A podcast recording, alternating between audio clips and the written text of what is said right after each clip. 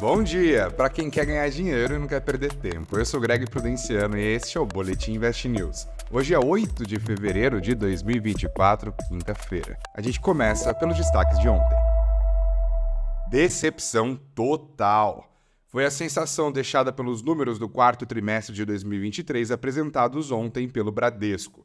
O segundo maior banco privado do país informou um lucro recorrente de 2,878 bilhões de reais, muito abaixo do que o mercado esperava.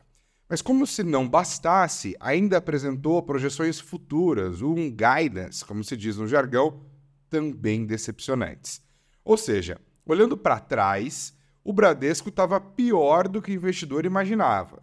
E olhando para frente, deverá estar em uma situação mais desconfortável do que se projetava. O resultado não poderia ser outro, né? Uma sangria desatada nas ações. O movimento de correção tirou 16% do valor das ações preferenciais e levou à queda de 13% dos papéis ordinários. Só no pregão de ontem, o Bradesco perdeu mais de 24 bilhões de reais em valor de mercado e foi ultrapassado pelo BTG Pactual, que tem muito menos ativos. O bancão tem um problema na sua carteira de crédito. O próprio Bradesco já reconheceu que foi pouco criterioso na concessão de crédito durante a pandemia, aquele tempo que a Selic estava na faixa dos 2%.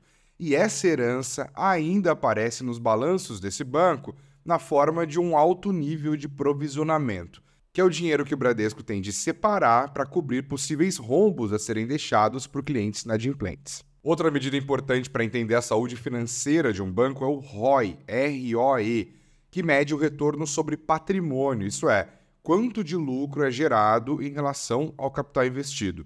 E o ROI do Bradesco segue bem abaixo do de concorrentes como o Itaú, menos da metade. A frustração ficou até maior, considerando que no dia anterior as ações do banco haviam subido mais de 6% na esteira do anúncio de que o Bradesco e o Banco do Brasil pretendem fechar o capital da Cielo, à semelhança do que fizeram Itaú e Santander com as suas Rede e GetNet, respectivamente. Mas tem um aspecto positivo nessa decepção toda.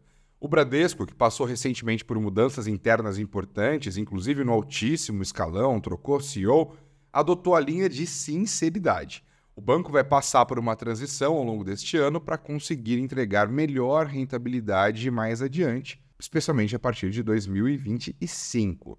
Ou seja, investidores vão precisar de paciência. Influenciado pelas ações dos bancos, do Bradesco principalmente, o Ibovespa foi para baixo ontem e só não teve um dia pior porque as ações de Vale e Petrobras subiram.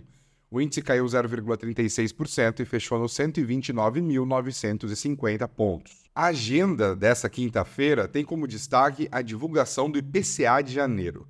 O primeiro dado de inflação oficial de 2024 vai ser importante para definir as expectativas do mercado quanto ao ritmo de corte da Selic, atualmente em meio ponto percentual a cada reunião do Copom. Tem muita gente que acredita haver espaço para aumentar para cortes de 0,75 ponto percentual, por exemplo. O mercado projeta que esse dado, IPCA, que vai ser divulgado hoje às 9 horas da manhã pelo IBGE, vai ficar próximo de 0,35%. E continua a safra de balanços do quarto trimestre de 2023, hoje concentrados depois do fechamento da bolsa. Saberemos os números do Banco do Brasil, CCR, Raizen e também o relatório de produção e vendas da Petrobras. Antes das curtinhas, deixo aqui uma sugestão para você me ajudar a espalhar a palavra. Compartilhe o Boletim Invest News com quem está querendo entender mais sobre o mundo dos negócios e das finanças. E se puder, avalie o nosso trabalho aqui na plataforma de áudio da sua preferência, tá? E bora para as curtinhas. Mudança global. O México se tornou o maior exportador de bens para os Estados Unidos, superando a China pela primeira vez em mais de 20 anos. Segundo dados do Departamento de Comércio americano, em 2023 os Estados Unidos importaram 475 bilhões de dólares do México, 5% a mais do que em 2022.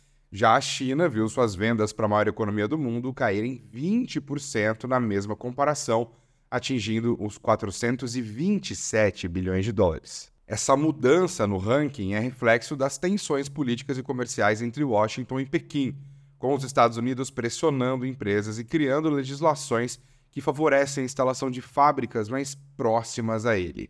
É o que os economistas chamam de nearshoring, em oposição ao offshoring que tanto ajudou a Ásia nos últimos 40 anos. Pode dar ruim. O relatório financeiro anual da Meta trouxe um aviso meio sinistro. Membros da administração da Big Tech estão envolvidos em atividades de risco, como esportes radicais e de combate, que podem até levar à morte, e isso poderia representar um problema para a empresa.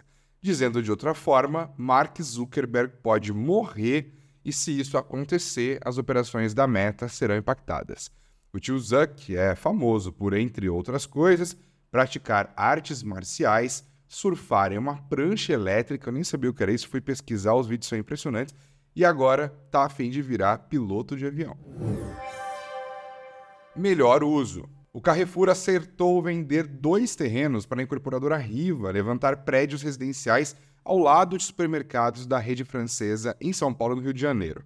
Nas áreas, hoje usadas como estacionamentos, serão levantadas 10 torres com até 1.300 apartamentos, segundo a apuração do Estadão.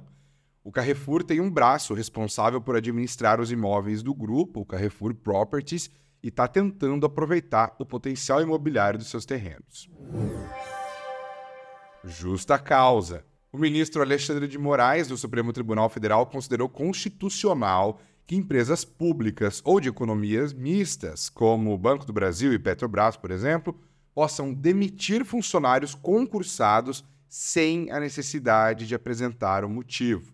O ministro é relator de um caso de repercussão geral que está em análise no plenário do STF, o que quer dizer que o que for decidido pelo Supremo vai afetar outros casos semelhantes que cheguem à Justiça. O STF está avaliando especificamente casos de trabalhadores demitidos pelo Banco do Brasil. Na avaliação de Moraes, impedir a demissão sem justa causa pode afetar a capacidade das empresas serem mais eficientes. O Boletim Invest News desta quinta-feira vai ficando por aqui, mas volta amanhã, como sempre, às 8 horas em ponto. Um ótimo dia para você e muito dinheiro no bolso.